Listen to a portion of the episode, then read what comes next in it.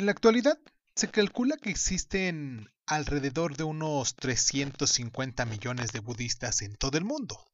Se agrupan en distintas escuelas, y aunque todas ellas se centran en la figura de Buda, inciden en distintos aspectos de su doctrina. La Shanga original, es decir, la comunidad monástica de budistas, ha evolucionado en un cuerpo de creencias diversas que abarcan tanto la tradicional escuela de los monjes de Como la amplia escuela Mahayana que se extiende por toda Asia. Hoy aquí en Crónica Lonares, siendo 15 del mes de marzo del año del Señor, 15 de marzo del 2022, vamos a hablar sobre esto de las escuelas budistas. ¿Les parece? Vamos a hacer nuestra primera... Eh, vamos a escuchar nuestro intro y regresamos de lleno con esto de las escuelas budistas.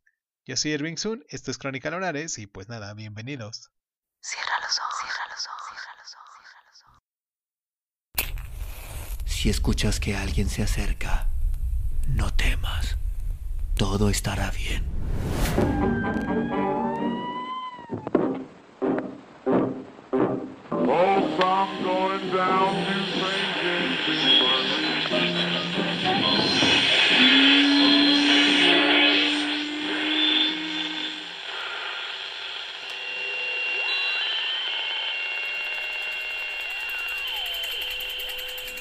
Estás escuchando, Crónica, Crónica, Crónica el lugar, el lugar donde, donde entramos tus tus oídos. Bienvenido. En un gran consejo celebrado unos 100 años después de la muerte de Buda, empezaron a surgir diferencias sobre hasta qué punto habría de ceñirse su doctrina. El Theravada, la escuela de los ancianos, se mantiene firme y la Shanga, monarcal, de los primeros discípulos de Buda, y se concentra entre la mayoría de la comunidad de los singaleses en Sri Lanka y en el sureste asiático. La Mahayana, que significa el gran vehículo, se sitúa al este de Asia y se manifiesta de distintos modos, entre ellos el budismo tibetano, el zen y el budismo de la tierra pura. Posee unas clasificaciones específicas, los tres llanas o vehículos, el más importante es el, de, es el que permite la reunión de Buda, el Mahayana. Luego se encuentra el Hinayana, más tradicional, a menudo denominado el camino angosto que se concentra en la meditación, la vida sencilla y la disciplina personal y espiritual. Por último, se encuentra el Varhayana, que significa literalmente diamante, o vehículo indestructible. Un yana especialmente influyente en el Tíbet. Es la más rica de las distintas ramas del budismo e incluye la tradición del tantrismo. Los budistas Mahayana usan una metáfora para describir la relación que existen entre los tres yanas. El Ihayana es la fundación del Palacio de la Luz. El Mahayana constituye los muros y la fachada el Varhayana son los techos dorados. Los tres son esenciales para la, la, construcción de ese edificio, aunque uno pueda parecer más llamativo que los otros. Vamos a hacer nuestra primera pausa aquí en el programa para recordarles a ustedes que se pueden poner en contacto con nosotros en nuestro, en nuestro link de Crónica Lunares de Sun bueno, en nuestras plataformas, mejor dicho, en Crónica Lunares de Sun, y nos pueden mandar un correo a crónicalunares.sun.hotmail.com y pues nada, vamos a la pausa y regresamos.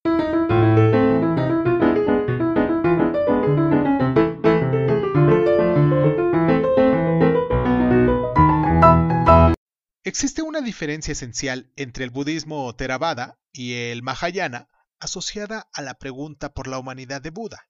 El budismo Theravada sostiene que Buda era un hombre sabio que mostró cómo alcanzar el nirvana.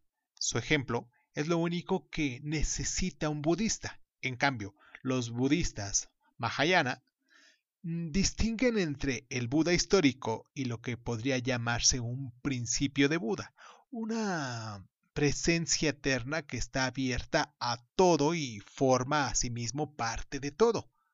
Se trata de algo similar al estatus del Brahma en el pensamiento védico hindú, que lo ha ido influyendo al budismo en su evolución y que considera que, además de los esfuerzos humanos para escapar del ciclo del samsara y alcanzar el nirvana, son necesario otro tipo de factores.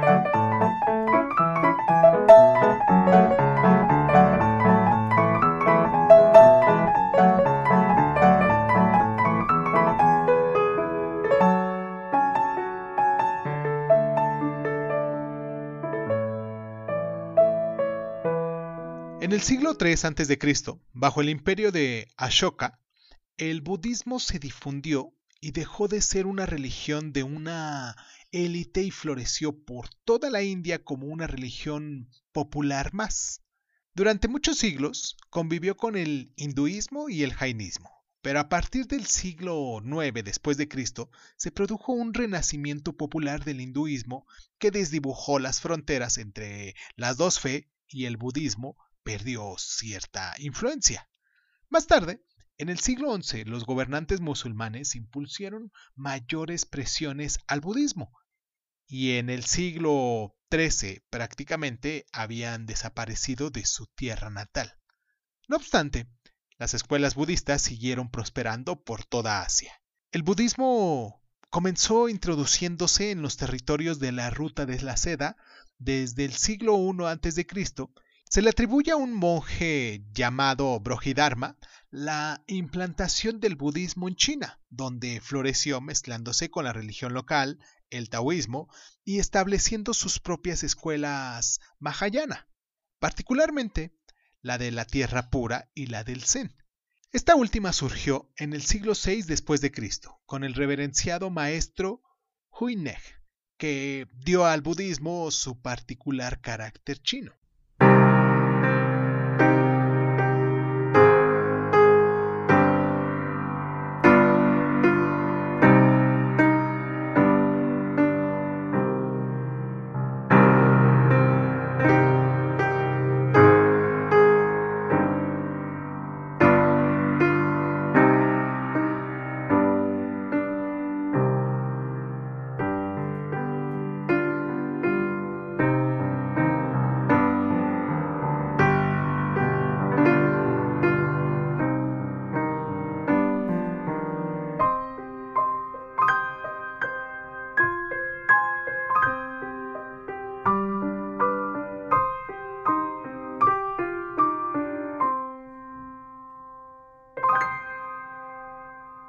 El Zen se basa en dos prácticas, la meditación y el estudio. El Zen proclama que la iluminación se encuentra sobre todo en el momento presente y niega con una vehemencia sin par en todo el budismo el valor de los rituales y el intelecto. La iluminación se alcanza mediante una espiritual instintiva que el maestro transmite directamente al alumno. En el Tíber, todos los intentos de reemplazar la fe indígena el Bon, fracasaron hasta que en el siglo VIII el rey Tringotzedle invitó a un maestro indio al país, Padma Sambrava, el hijo de Loto. Procedía de una escuela de Barjayana, cuyos orígenes se remontan al siglo I a.C. Aunque a su doctrina se le denomina en ocasiones Tantra, lo que enseñaba se basaba en que la iluminación era una experiencia accesible a cualquiera. Lo esencial era adaptar y seguir las inclinaciones naturales, los deseos y las energías de nuestro cuerpo para alcanzar la plenitud espiritual. Así, y tal vez esta sea el aspecto más divulgado del Tantra. Se considera que el sexo puede tener un propósito espiritual si el individuo se dedica a practicarlo el tiempo suficiente.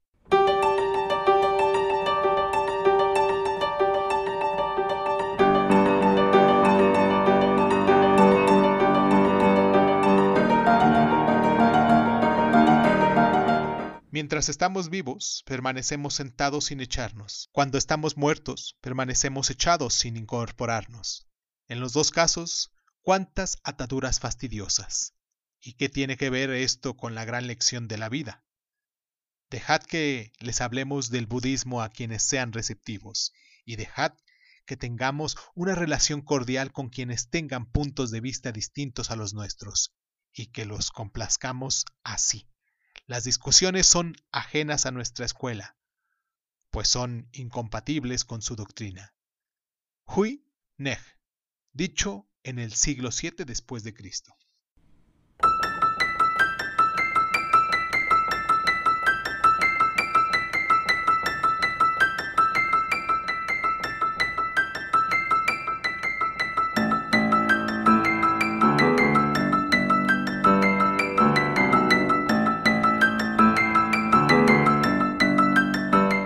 Uno de los textos más célebres del budismo en el mundo occidental es el libro tibetano de los muertos o la liberación por audición durante el estado intermedio. Se supone que lo escribió Padmasambramja, que se ocupa de un estado denominado bardo, que comprende el periodo entre la llegada de la muerte y la siguiente reencarnación. El libro incluye meditaciones, oraciones, mantras y orientación sobre los signos de la muerte y el nacimiento. Se describen en él seis estadios, entre los cuales existe un periodo intermedio en el que se tiene visiones de Buda.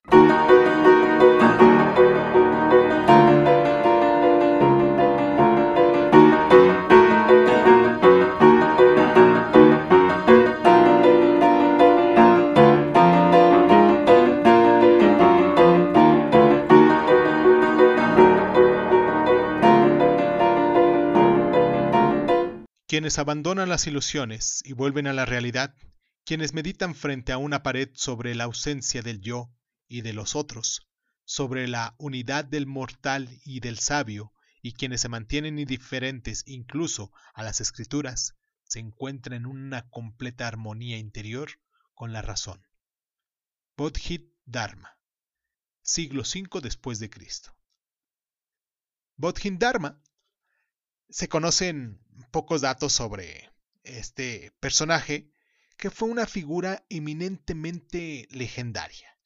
Se supone que era de linaje noble, que nació en el estado de Kerala, al sur de la India, y que rechazó sus orígenes para viajar como monje budista por Malasia.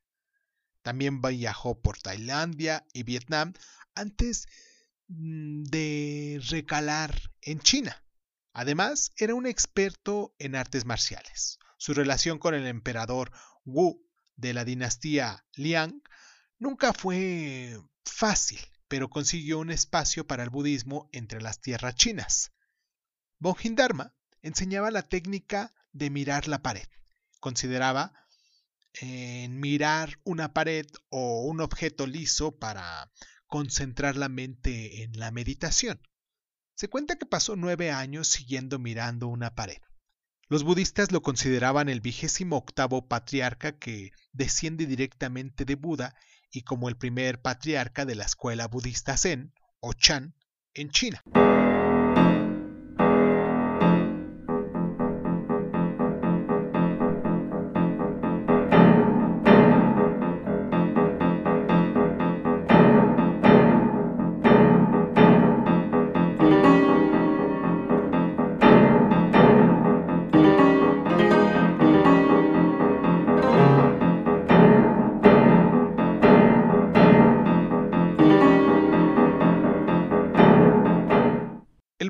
Alcanza su plenitud en China.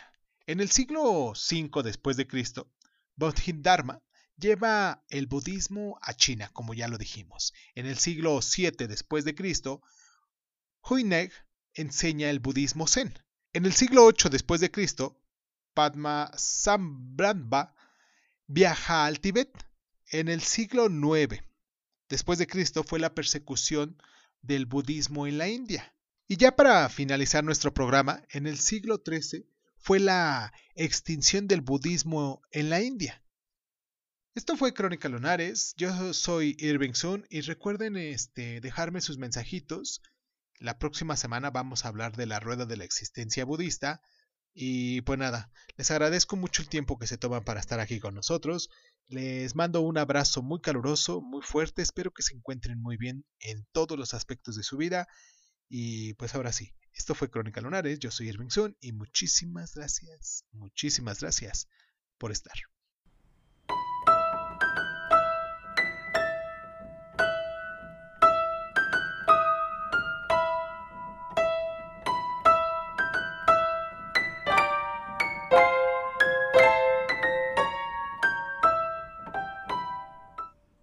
Del Inmaculado Conocimiento, Friedrich Nietzsche. Cuando ayer salí a la luna me pareció que iba a dar a la luz un sol. Tan abultada y grávida yacía en el horizonte, pero me mintió con su preñez, y antes creería yo en el hombre de la luna que en la mujer. Ciertamente, poco hombre es también ese tímido noctámbulo. En verdad, con mala conciencia deambula sobre los tejados, pues es lascivo y celoso el monje cae en la luna, lascivo en la tierra y de todas las alegrías de los amantes. No, no me gusta ese gato sobre los tejados, me repugnan todos los que rodean furtivamente las ventanas entornadas. Piadosas y sin ente camina sobre las alfombras de estrellas. Mas no me gustan, en el varón, esos pies sigilosos en los que ni siquiera una espuela mete ruido, el paso de todo hombre honesto habla, pero el gato se escurre furtivo por el suelo. Mira, gatuna y deshonesta avanza la luna. Esta parábola os ofrezco a vosotros los sensibles hipócritas, y vosotros los hombres del puro conocimiento, a vosotros yo os llamo lascivos. También vosotros amáis la tierra y las cosas terrenas. Os he adivinado bien, pero vergüenza hay en vuestro amor y mala conciencia. Os parecéis a la luna, y que despreciéis a la tierra ha persuadido alguien a vuestro espíritu, pero no vuestras entrañas, mas éstas son lo más fuerte en vosotros, y ahora vuestro espíritu se avergüenza de estar a merced de vuestras entrañas, y a causa de su propia vergüenza recorre caminos tortuosos y embusteros para mí sería lo más elevado. Así se dice a sí mismo vuestro mendraz espíritu. Mirad a la tierra sin codicia y sin tener la lengua colgando, como el perro. Ser feliz en el contemplad, con la voluntad ya muerta, ajeno a la rapacidad y a la avaricia del egoísmo, frío y gris en todo el cuerpo, mas con ebrios ojos de luna. Lo más querido sería para mí Así se seduce a sí mismo el seducido. Amar la tierra tal como la ama la luna, y sólo con los ojos palpar su belleza. Y el conocimiento inmaculado de todas las cosas sea para mí el no querer nada de las cosas, excepto el que me sea lícito yacer ante ellas como un espejo de cien ojos. Oh, sensibles hipócritas, lascivos, a vosotros os falta la inocencia en el deseo, y por eso ahora calumnáis el desear. En verdad, no como creadores engendradores, gozosos del devenir amáis vosotros la tierra, donde hay inocencia, ahí donde hay voluntad de engendrar, y el que quiere crear por encima de sí mismo, ese tiene para mí la voluntad más pura, donde hay belleza, ahí donde yo tengo que querer con toda mi voluntad, ahí donde yo quiero amar y hundirme en mi ocaso, para que la imagen no se quede solo en imagen. Amar y hundirse en su ocaso, esas cosas van juntas desde la eternidad. Voluntad de amor, eso es aceptar de buen grado incluso la muerte, Esto es lo que yo os digo, cobardes, pero ahora vuestro castrado visquear quiere llamarse contemplación, y lo que se deja palpar con ojos cobardes debe ser bautizado con el nombre de bello. Oh mancilladores de hombres nobles. Mas esta debe de ser vuestra maldición, inmaculados hombres de puro conocimiento, el que jamás daréis a luz, y ello aunque yazcáis abultados y graviados en el horizonte. En verdad, vosotros os llenáis la boca con palabras nobles, ¿Y nosotros debemos creer que el corazón os rebosa? ¿Embusteros? Pero mis palabras son palabras pequeñas, despreciadas, torcidas. Me gusta recoger lo que en vuestros banquetes cae debajo de la mesa. Y con ellas puedo siempre todavía decir la verdad a los hipócritas. Sí, mis espinas de pescado, mis conchas y mis cardos deben cosquillear las narices a los hipócritas. Aire viciado hay siempre en torno a vosotros y a vuestros banquetes. Vuestros lascivos pensamientos, vuestras mentiras y disimulos están en efecto en el aire. Osad primero creeros a vosotros mismos, a vosotros y a vuestras entrañas. El que no cree a sí mismo miente siempre una máscara de un dios habéis colgado delante de vosotros mismos, puros. En una máscara de un dios se ha introducido, arrastrándose vuestra asquerosa lombriz. En verdad, vosotros engañéis, contemplativos. También Zaratustra fue en otro tiempo el chiflado de vuestras pieles divinas. No adivinó las enroscadas serpientes de que estaban llenas esas pieles. En otro tiempo, me imaginé ver jugar el alma de un dios en vuestro juego, hombres de puro conocimiento. En otro tiempo me imaginé que no habría mejor arte que vuestras artes. La distancia me ocultaba la inmundicia de serpientes y su mal olor, y que aquí rondaba, lasciva, la astucia de un lagarto. Pero me aproximaré a vosotros. Entonces llegó a mí el día, y ahora él viene a vosotros, se acabaron los amores con la luna. Mirad, atrapada y pálida se encuentra ahí la luna, ante la aurora. Pues ya llega ella, la incandescente, llega su amor a la tierra. Inocencia y deseo propio del Creador es todo amor solar. Mirad cómo se eleva impaciente sobre el mar. ¿No sentís la sed y la ardiente respiración de su amor? Del mar quiere sorber y beber su profundidad llevándosela a lo alto. Entonces el deseo del mar se eleva con mil pechos. Besado y sorbido quiere ser éste por la sed del sol. En luz quiere convertirse, y en altura, y en huella de luz, y en luz misma. En verdad, igual que el sol amó yo la vida, y todos los mares profundos, eso significa para mi conocimiento. Todo lo profundo debe de ser elevado hasta mi altura. Así habló Zaratustra.